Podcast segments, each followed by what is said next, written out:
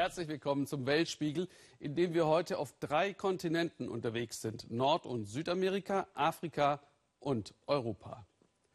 In Spanien laufen drei Tage nach den Terroranschlägen von Barcelona die Ermittlungen auf Hochtouren. Die Provinz Barcelona gilt unter Terrorexperten als Zentrum der Radikalisierung und des Dschihadismus in Spanien. Die Polizei vermutet, dass die Terrorzelle etwa zwölf Mitglieder umfasste und nun vollständig zerschlagen sei. Überwiegend Marokkaner, junge Männer zwischen 17 und 34 Jahren. Keiner stand vorher unter Verdacht. Wie konnten sie ein Jahr lang unentdeckt Anschläge planen? Die meisten von ihnen lebten in Ripoll, 100 Kilometer nördlich von Barcelona. Auch ein polizeibekannter Moscheevorsteher, der nun verschwunden ist. Alexander Stein ist für uns nach Ripoll gefahren. Eine Spurensuche. Ripoll am Fuße der Pyrenäen. Die katalanische Flagge auf Halbmast. Der Ort ist abgeriegelt. Jeder Wagen wird kontrolliert. Acht Terroristen lebten hier in Ripoll. Auch der Fahrer des Lieferwagens lebte hier. Es sei weniger los als sonst, erzählen die Einwohner auf dem Wochenmarkt. Dass von hier aus eine Terrorzelle Anschläge vorbereitet haben soll, das schockierte jeden. Es sei eine ganz normale Stadt. Die meisten werden hier geboren, wachsen hier auf und sterben auch hier, erzählt uns Antonio. Der 75-Jährige sagt, die Stimmung sei seltsam.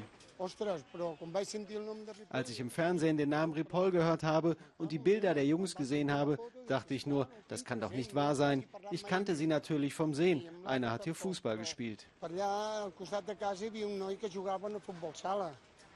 Und ein anderer sagt, Natürlich reden hier alle über dieses Thema. Wie in ganz Europa. Aber ja, es bleibt Angst zurück.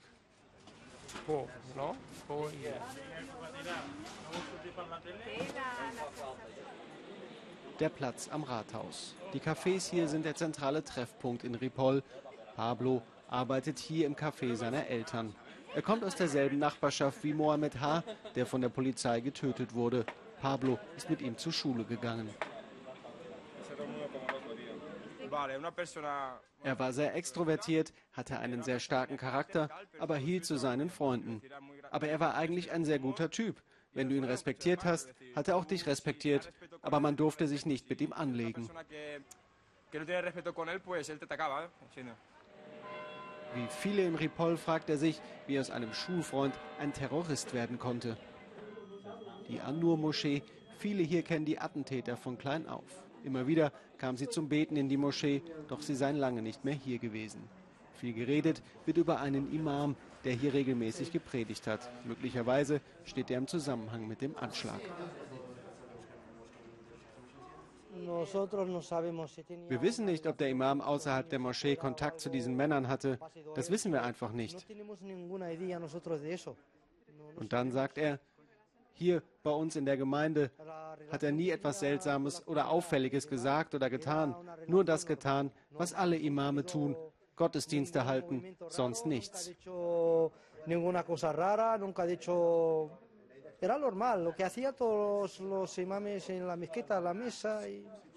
In der Stadt kennt jeder jeden. Viele hier sehen sich jetzt an den Pranger gestellt. Wer versteht, was der Islam wirklich bedeutet, wird uns nicht seltsam ansehen, denn sowas ist mit dem Islam nicht vereinbar. Wir sind gegen solche Attentate.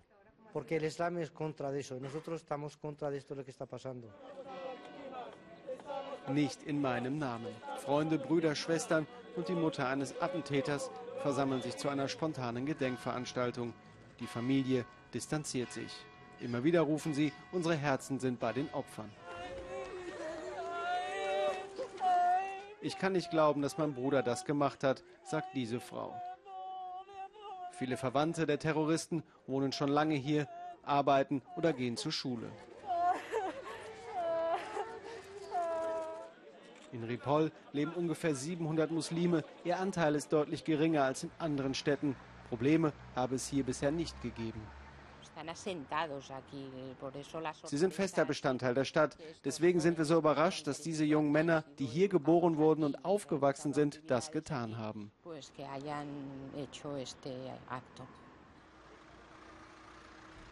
In diesem Haus haben mehrere der Attentäter und ihre Familien gelebt. Die Wohnung im Erdgeschoss verriegelt. Ein Nachbar lädt uns ein und zeigt uns die Wohnungstür. Den 17-Jährigen hat er aufwachsen sehen. Er möchte nicht erkannt werden.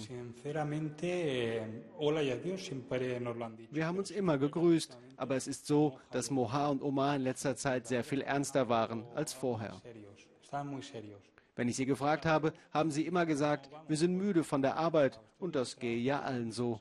Aber sonst ist mir nichts aufgefallen.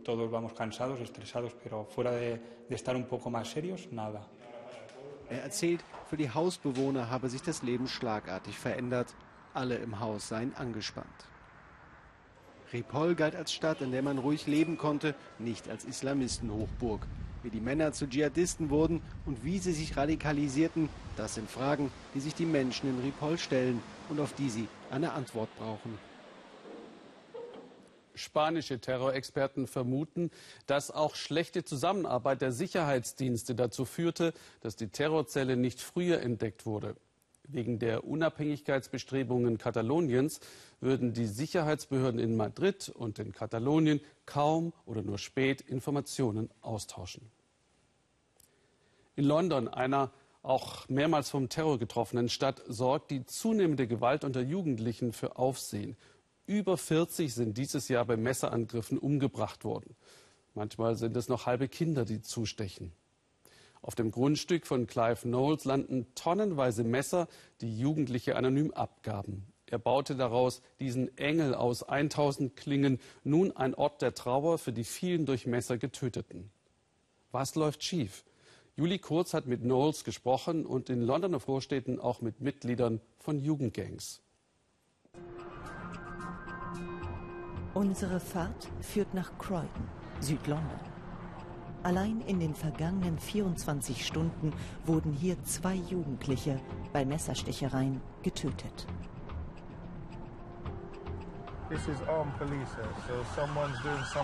Schauen Sie, in dem Wagen sitzen bewaffnete Polizisten. Da muss schon wieder irgendetwas los sein, was Ernstes.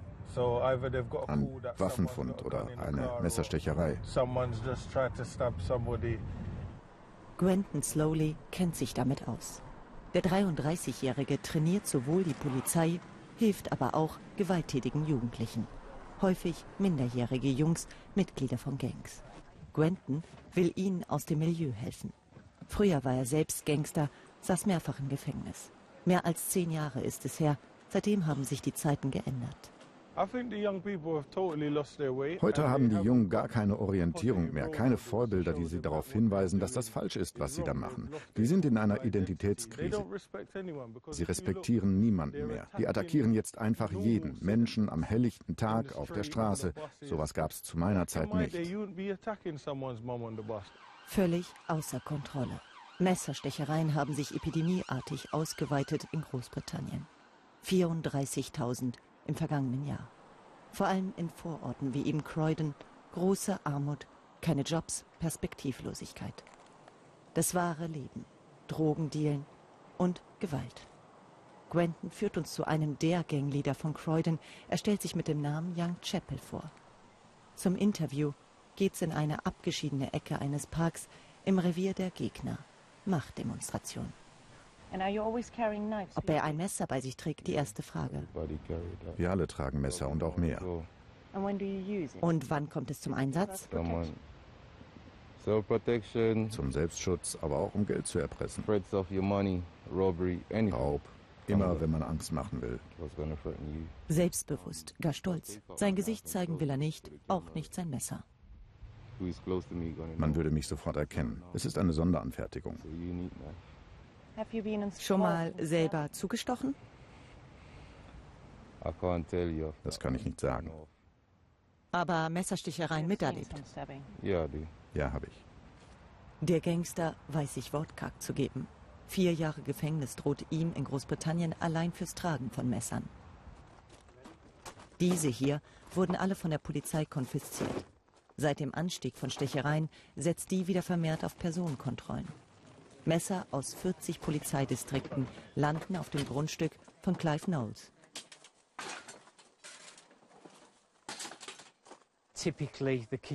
Vom Küchenmesser, an das man leicht rankommt, bis zum Bajonett. Es ist alles dabei. Allein in diesem Container sind mehrere Zehntausend Messer.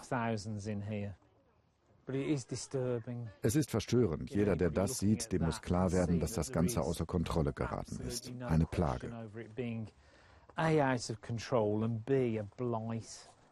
Clive wirkt überfordert. Eigentlich wollte er ja nur helfen und womöglich auch etwas Aufmerksamkeit für seinen Skulpturenpark.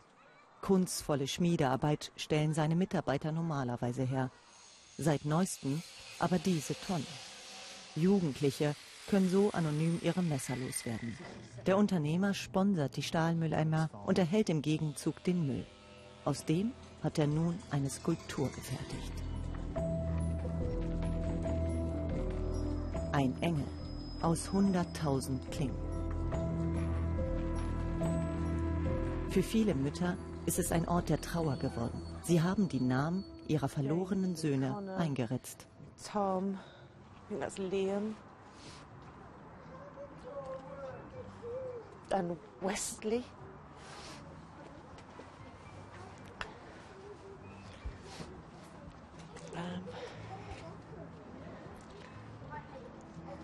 Das Leid, es hört nicht auf. Tom war ihr Sohn, ihr einziger. Vor anderthalb Jahren wurde er erstochen. Er kam da gerade aus dem Supermarkt. Eine Gang umzingelte ihn. Ein 16-Jähriger stach zu. Einfach so. Er war gerade dabei, Chips zu essen. Ich kann das einfach nicht verstehen. Völlig sinnlos.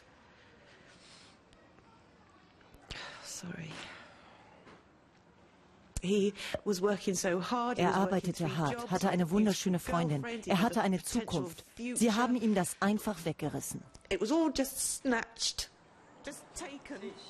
Wut auf die Täter, aber auch auf die Politik, die solche Taten geschehen lässt. Erst seit kurzem ist der Verkauf von Messern an Minderjährige verboten, doch schon suchen Jugendliche nach anderen Waffen. Säureattacken, der neueste grausame Trend in London. Wie diese Aufnahmen von Überwachungskameras zeigen. Die Chemikalien sind billig und legal, die Folgen Verätzungen der Haut. Jabet Hussein hatte Glück, eine Gang von Minderjährigen wollte so sein Motorrad klauen. Sein Motorradhelm schützte sein Gesicht bei dem Angriff vor schlimmeren Verletzungen. Uh, es ist viel zu einfach für die Kinder, an Säure zu gelangen. Minderjährige dürfen zwar keine Zigaretten kaufen, können aber ohne Probleme Zutaten für Säure erwerben. Sie zerstören damit ganze Identitäten, lebenslänglich. Die Regierung verspricht auch hier strengere Regeln. Immer neue Verbote, aber was helfen sie, wenn doch die Wurzeln des Problems nicht bekämpft werden, meint Quentin, der ehemalige Gangster. Das Problem ist doch, dass die Politik seit Jahren nur kürzt. Sie streicht in der Jugendarbeit an den Jugendzentren. Dabei muss man doch eben genau dort ansetzen, viel früher intervenieren. Es wird aber immer nur reagiert, statt vorzubeugen. Denn sind die Jungs erstmal in Verbrechen involviert, gibt es meist keinen Ausweg mehr, meint Quentin. Es sei wie eine Hochzeit, bis dass der Tod sie scheidet. Ich weiß nicht, wie es Ihnen geht, aber nach solchen Reportagen brauche ich erst mal was zum Durchatmen. Eine positive Geschichte. Unsere Reporter stoßen auf ihren Drehreisen ja auch oft auf total Überraschendes, auf Fragen, die sie stutzig machen. Und davon berichten sie dann hier im Schnappschuss. Michael Stocks war in Peru. Ein merkwürdiges Szenario. Da tragen Männer Plastikplanen auf den Berg und überall stellen sie Holzpfähle auf. Türkisgrüne Segel werden gespannt. Ein ziemlich nebulöses Projekt hier am Rande von Perus Hauptstadt Lima. Es sieht so aus, als ob hier eine Protestaktion vorbereitet werden würde. Überall werden solche Banner hingestellt. Es steht aber keine Botschaft drauf. Was also soll diese Aktion? In dem Armenviertel unterhalb der Nebelwand treffe ich Abel Cruz. Er ist verantwortlich für das Ganze. Wir haben in diesem Viertel vor vier Jahren angefangen, den Nebel einzufangen, um Wasser für die Familien hier zu gewinnen. Nebelfänger. Die Idee ist ziemlich simpel. Jetzt, wenn im Winterhalbjahr solche Nebelschwaden vorbeiziehen, werden sie von Abel quasi gemolken. Der Nebel kondensiert hier an den Folien. Das Wasser sammelt sich hier und rinnt hinunter. Tröpfchenweise, tausende von Tröpfchen. Und die kommen so in diese Rinne und werden von dort in Zisternen geleitet. Bis zu 200 Liter Wasser können so an guten Tagen durch einen Nebelfänger gewonnen werden. Mit dieser Idee wollen wir der Regierung zeigen, dass man mit ein bisschen Intelligenz das Leben der Menschen hier verändern kann das Leben von vielen Familien. Denn in Lima haben etwa zwei Millionen Menschen keinen Zugang zu Trinkwasser. Zwei Millionen, das sind echt viele. Am Fuße der Berghänge im Armenviertel Villa Lourdes hoffen die Menschen, dass die Wasserspeicher bald schon so gefüllt werden können, dass sich damit das Leben in den Hütten deutlich verbessern lässt. Von fließendem Wasser aus den Hähnen können die Bewohner wie Maria nur träumen. Der graue Nebelschleier hüllt in diesen Monaten die Region in düsteres Zwielicht, aber es regnet kaum mal. Deswegen die Idee mit den Nebelfängern. In mehreren Regionen hat Abel schon solche Segel gehisst. Ein Projekt, das sich nur durch Spenden finanziert. Hier haben sie es damit immerhin schon geschafft, dass Maria nun an den staubigen Berghängen etwas Gemüse und Kürbis anbauen kann. Vielleicht schaffen sie es mit den Nebelfängern auch noch, dass Marias Traum wahr wird. Fließendes Wasser in ihrer Hütte. Mein Gott, was war das wieder für eine Woche in Washington? Erst schockiert Donald Trump durch seine unterstützenden Worte für Nazis, dann verlässt sein rechter Chefstratege Steve Bannon das Weiße Haus. Und der nächste Krach steht schon an. Während des ganzen Getöses haben die Verhandlungen über die nordamerikanische Wirtschaftsallianz NAFTA begonnen. Trump hat ja schon länger die deutsche Autoindustrie, VW, BMW und Daimler ins Visier genommen, droht mit Strafzöllen. Internationale Firmen würden den USA schaden, ist die Botschaft an seine Wähler. Dabei ist das Gegenteil der Fall, wie Claudia Buckenmeier in Spartanburg, South Carolina zeigt. Eine Erfolgsgeschichte. Joel Britmore hat sein Ziel fest vor Augen. Nächstes Jahr will er sein Studium abschließen und dann bei BMW arbeiten. Eines der begehrten Stipendien des Autobauers hat der 31-Jährige bereits errungen. Also Nach neun Jahren beim Militär drückt Joel wieder die Schulbank. Oft der älteste, ein verheirateter Mann. Er holt nach, was ihm als Jugendlicher verwehrt war. Diese Ausbildung gab es hier in South Carolina noch nicht. Die meisten in meiner Familie haben nicht viel Schulbildung. Mein Vater hat keinen richtigen Abschluss. Sie mussten alle möglichen Jobs annehmen, um über die Runden zu kommen. Das ist für mich keine Option. Die Schule einfach hinzuschmeißen kommt nicht in Frage. Und meine Frau würde es mir definitiv nicht erlauben. Joels Großeltern arbeiteten in der Textilindustrie. Schlecht bezahlte Jobs. Für Joel selbst unvorstellbar. Aber die modernen Produktionstechniken, die nach dem Niedergang der Textilbranche in die Region kamen, die reizen ihn. Noch vor 30 Jahren war die Lage in seiner Heimat desolat. Dann brachten internationale Firmen die Rettung. Für Joel heißt das zwar auch hart arbeiten wie die Großeltern, aber mit ganz anderen Perspektiven. I looked at it as like es war nicht nur eine Chance. Ich mag es. Alles bewegt sich. Man programmiert den Roboter und er tut, was du ihm sagst. Das ist klasse. An die 500 ausländische Firmen gibt es in der Region inzwischen. Vielen versucht die Fachhochschule eine maßgeschneiderte Ausbildung anzubieten für Fachkräfte aus der Gegend. Als BMW in unsere Gegend kam vor gut 25 Jahren, das hat uns die Augen geöffnet. Uns wurde klar, dass wir solche Unternehmen suchen müssen, um mit ihnen zusammenzuarbeiten und sie dann hier zu halten. Auf all die ausländischen Investoren, die der Region wieder auf die Beine geholfen haben, sind sie hier stolz. South Carolina ist ein streng republikanischer Bundesstaat. Hier ist Trumpland. Trotzdem versteht kaum einer, dass der Präsident ausgerechnet auch den Autobauern Strafzölle angedroht hat. Nur sagen will es niemand offen. Das macht man hier nicht. David Lewis hat viele neue Werke hier mitgeplant und entworfen. Es war auch seine persönliche Karriereleiter.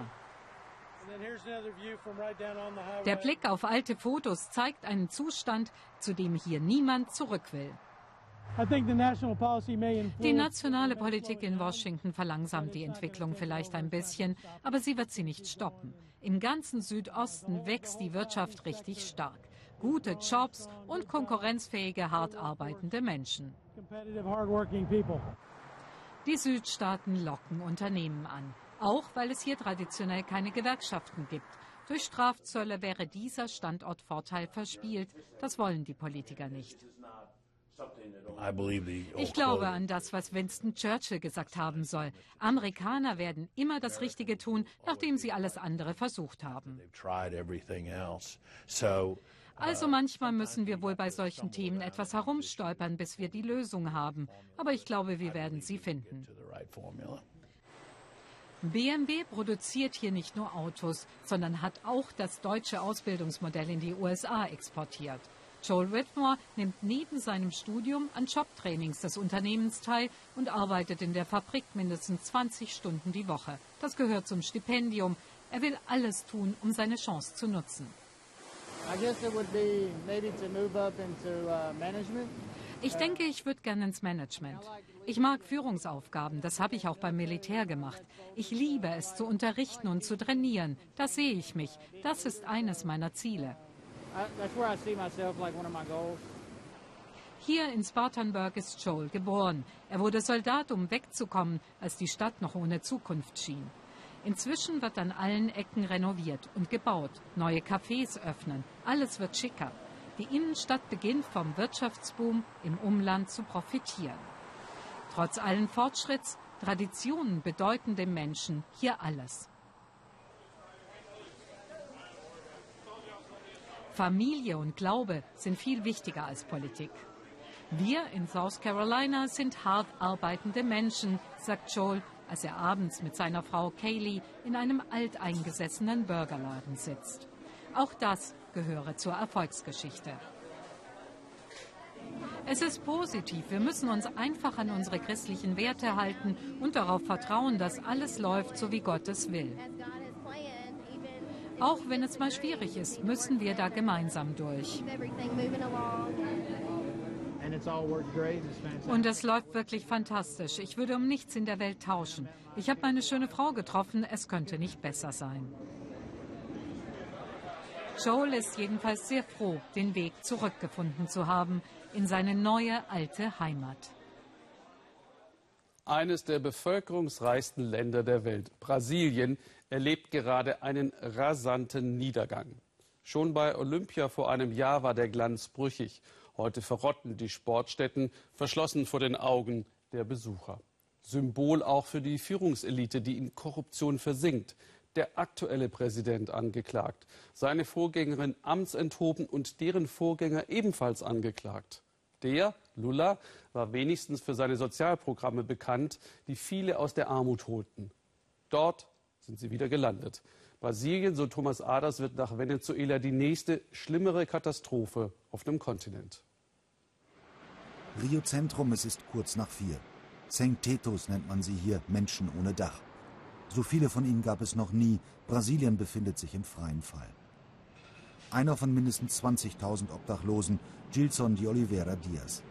30 Jahre hatte er als Hilfsarbeiter durchgehend einen Job, bis zum vergangenen Dezember, als seine Firma ihn kündigte. Arbeit weg, Wohnung weg, kein Cent vom Staat. Gilsons größte Angst, dass die Behörden ihm jetzt seine vierjährige Tochter wegnehmen. Daher schläft Mutter Helen mit der Kleinen so oft bei einer Freundin wie nur möglich. Für Gilson ist dort aber kein Platz, die Familie ist auseinandergerissen.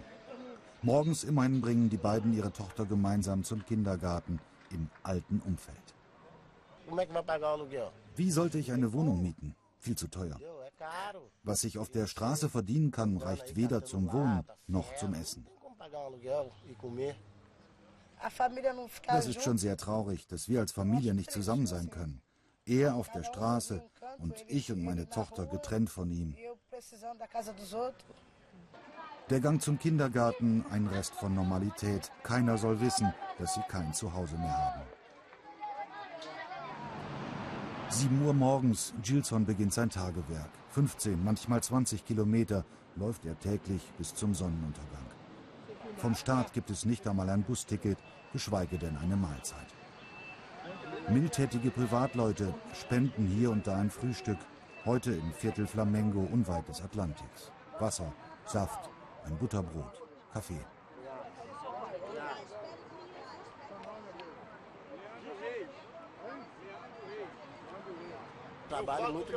Die Leute machen das ganz toll, eine prima Sache. Ich komme gerne her. Und dieser Kaffee ist sehr wichtig.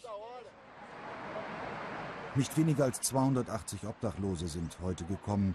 Für die meisten von ihnen begann der Niedergang vor ziemlich genau einem Jahr. Bis zu den Olympischen Spielen war alles gut. Es gab genügend Jobs. Als sie vorbei waren, ist alles zusammengebrochen. Die Krise hat uns voll erwischt und es wird immer schlimmer. Nicht nur die Sozialleistungen sind weggefallen, auch die Sicherheit in Brasilien löst sich auf, vor allem in Rio. Die Gewalt ist zurückgekehrt. Während der WM und den Olympischen Spielen waren die Favelas mit einem Riesenaufgebot an Polizisten befriedet worden. Jetzt ist es schlimmer als zuvor. Seit Anfang 2017 haben die Todesfälle unter Polizisten sich im Vergleich zum Vorjahr fast verdoppelt. Jener Polizist, der am 11. August hier in der Favela Jacarezinho durch einen Halsschuss umkam, war bereits der 96. Tote in diesem Jahr. In einem Vorort von Rio tragen ihn seine Kameraden zu Grabe. Mehr als 500 sind gekommen. Die Beerdigung wird zu einem gewaltigen Aufschrei des Protests. Die Sicherheitskräfte fühlen sich vom Staat im Stich gelassen.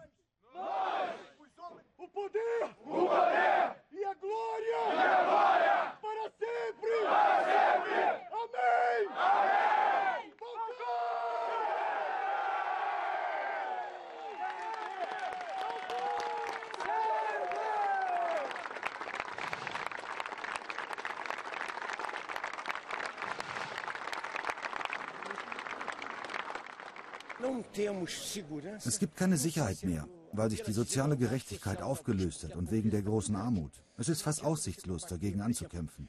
Ein Beispiel, wenn ein Familienvater mit zwei, drei Kindern fünf Monate lang Hunger hat, dann ist das krank. Es gibt kein gutes Gesundheitssystem, dazu die hohe Arbeitslosigkeit.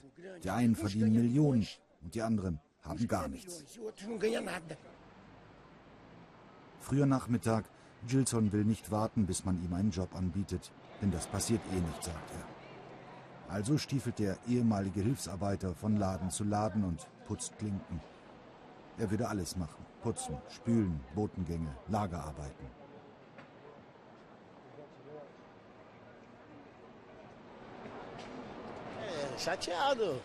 Das ist schon bitter bei der Arbeitslosigkeit überall.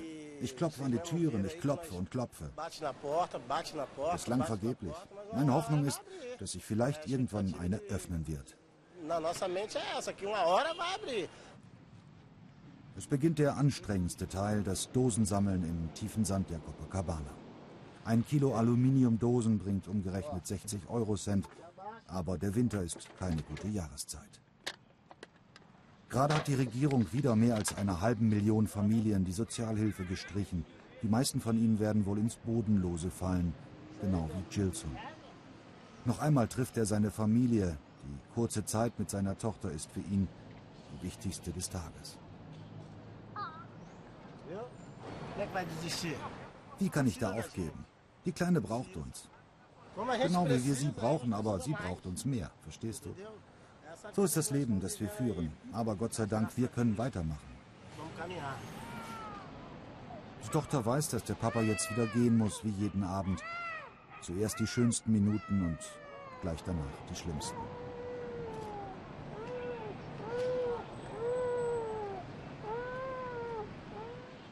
Vorbereitung für die kommende Nacht. Gilsons Bettwäsche versteckt unter 30 Kilo Stahl. Gilson hat viel dazugelernt in seinem ersten halben Jahr auf Rio-Straßen. Kochen mit einigen Kameraden, das Essen kostet ein paar Cent. Niemals gönnt Gilson sich etwas privat, alles gibt er an seine Frau und seine Tochter weiter.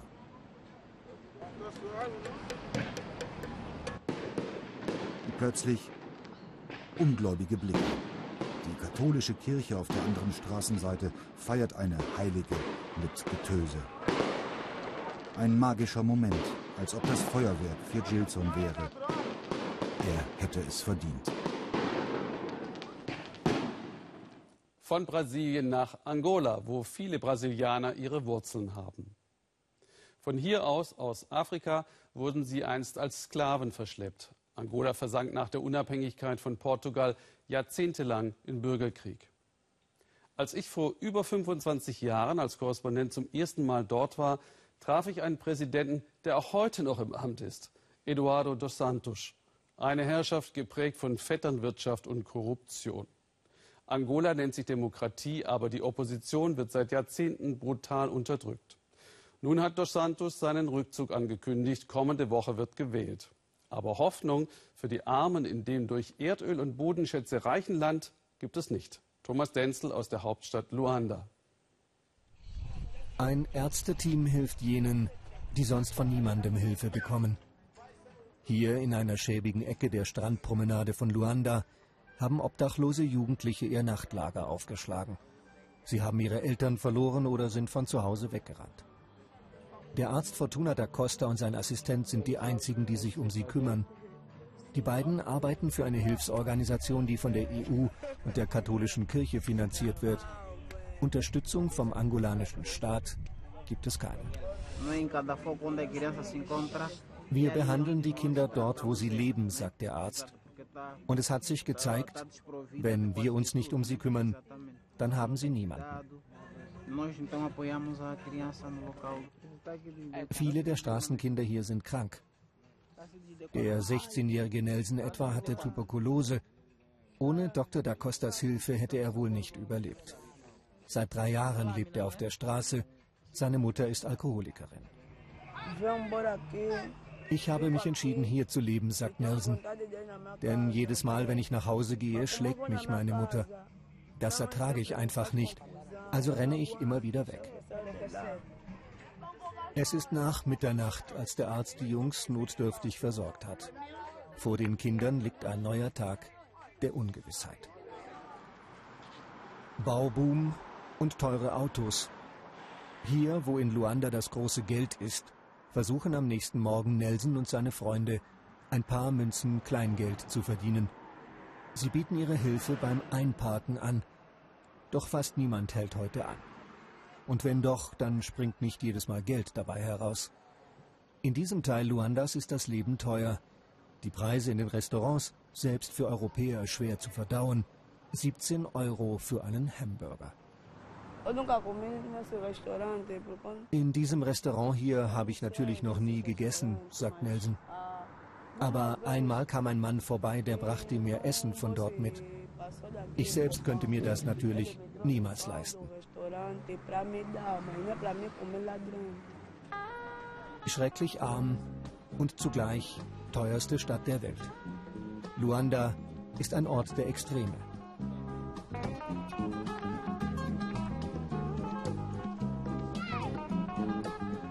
Ein Hotelzimmer kostet im Schnitt 400 Euro pro Nacht, ein Apartment 6000 Euro pro Monat. Die Nachfrage ist größer als das Angebot und internationale Geschäftsleute bezahlen offenbar jeden Preis. Vor allem mit Öl wird hier Geld gemacht, doch davon profitieren meist ausländische Konzerne und die angolanische Elite.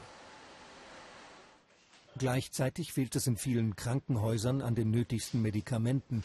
Angola ist das Land mit der weltweit höchsten Kindersterblichkeit. Doch wir dürfen nur dort drehen, wo alles perfekt erscheint. Das zuständige Ministerium präsentiert uns ein Vorzeigeprojekt, eine moderne Kinderstation, die vom Staat und von internationalen Ölkonzernen finanziert wird. Eine Ausnahme, denn die meisten Angolaner haben keinen Zugang zu Medikamenten und leben in großer Armut. Für sie hat sich seit dem Bürgerkrieg nicht viel verändert, obwohl der schon 15 Jahre vorbei ist. Diese Kinder haben Glück gehabt. Hier in diesem Heim bekommen sie Essen, hier leben sie und gehen zur Schule. Sie alle sind ehemalige Straßenkinder oder Waisen. Manche wurden schlicht von ihren Eltern ausgesetzt, weil die zu arm sind, um sie zu ernähren. Die Kinder haben gerade Pause, sagt Frank Kasule, der das Heim gegründet hat und uns die Schlafräume zeigt. 82 Kinder versorgt er mit Spenden, die er eintreibt, und mit seinem privaten Vermögen. Die Mädchen erzählen uns, dass sie einmal Ingenieurin werden wollen. Und dank Franks privatem Engagement stehen ihre Chancen gar nicht so schlecht. Staatliche Unterstützung, auch hier Fehlanzeige. Bisher haben wir von der Regierung nichts bekommen, erklärt Frank. Warum, weiß ich nicht. Vielleicht wissen sie irgendwann einmal doch noch zu schätzen, was wir hier tun. Bis dahin werden meine Familie und ich uns alleine um die Kinder kümmern müssen. Franks Tochter Ira Selma ist eine der Lehrerinnen hier.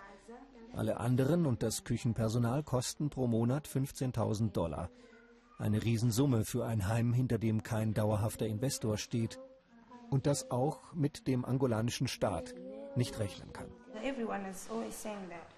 Alle sagen immer, Angola ist doch reich mit all seinen Mineralien und Bodenschätzen, sagt Ira Selma. Aber in unserem Land geht es nicht voran. Das Geld versickert irgendwo und die Bevölkerung bekommt es nicht zu sehen. Es ist Abend geworden. Die Straßenkinder von der Strandpromenade gehen schlafen. Von den Wahlen kommende Woche erwartet sich Nelson nicht viel. Wählen darf er ohnehin noch nicht. Und eigentlich will er nur eines, zurückkehren in ein friedliches Zuhause. Das war's von uns. Schauen Sie gerne auf unsere Weltspiegel Auslandsplattform auf Facebook, YouTube oder Instagram. Webvideos und Einschätzungen unserer Korrespondenten zu allen Auslandsthemen. Ich wünsche Ihnen jetzt noch einen interessanten Abend hier im ersten. Tschüss.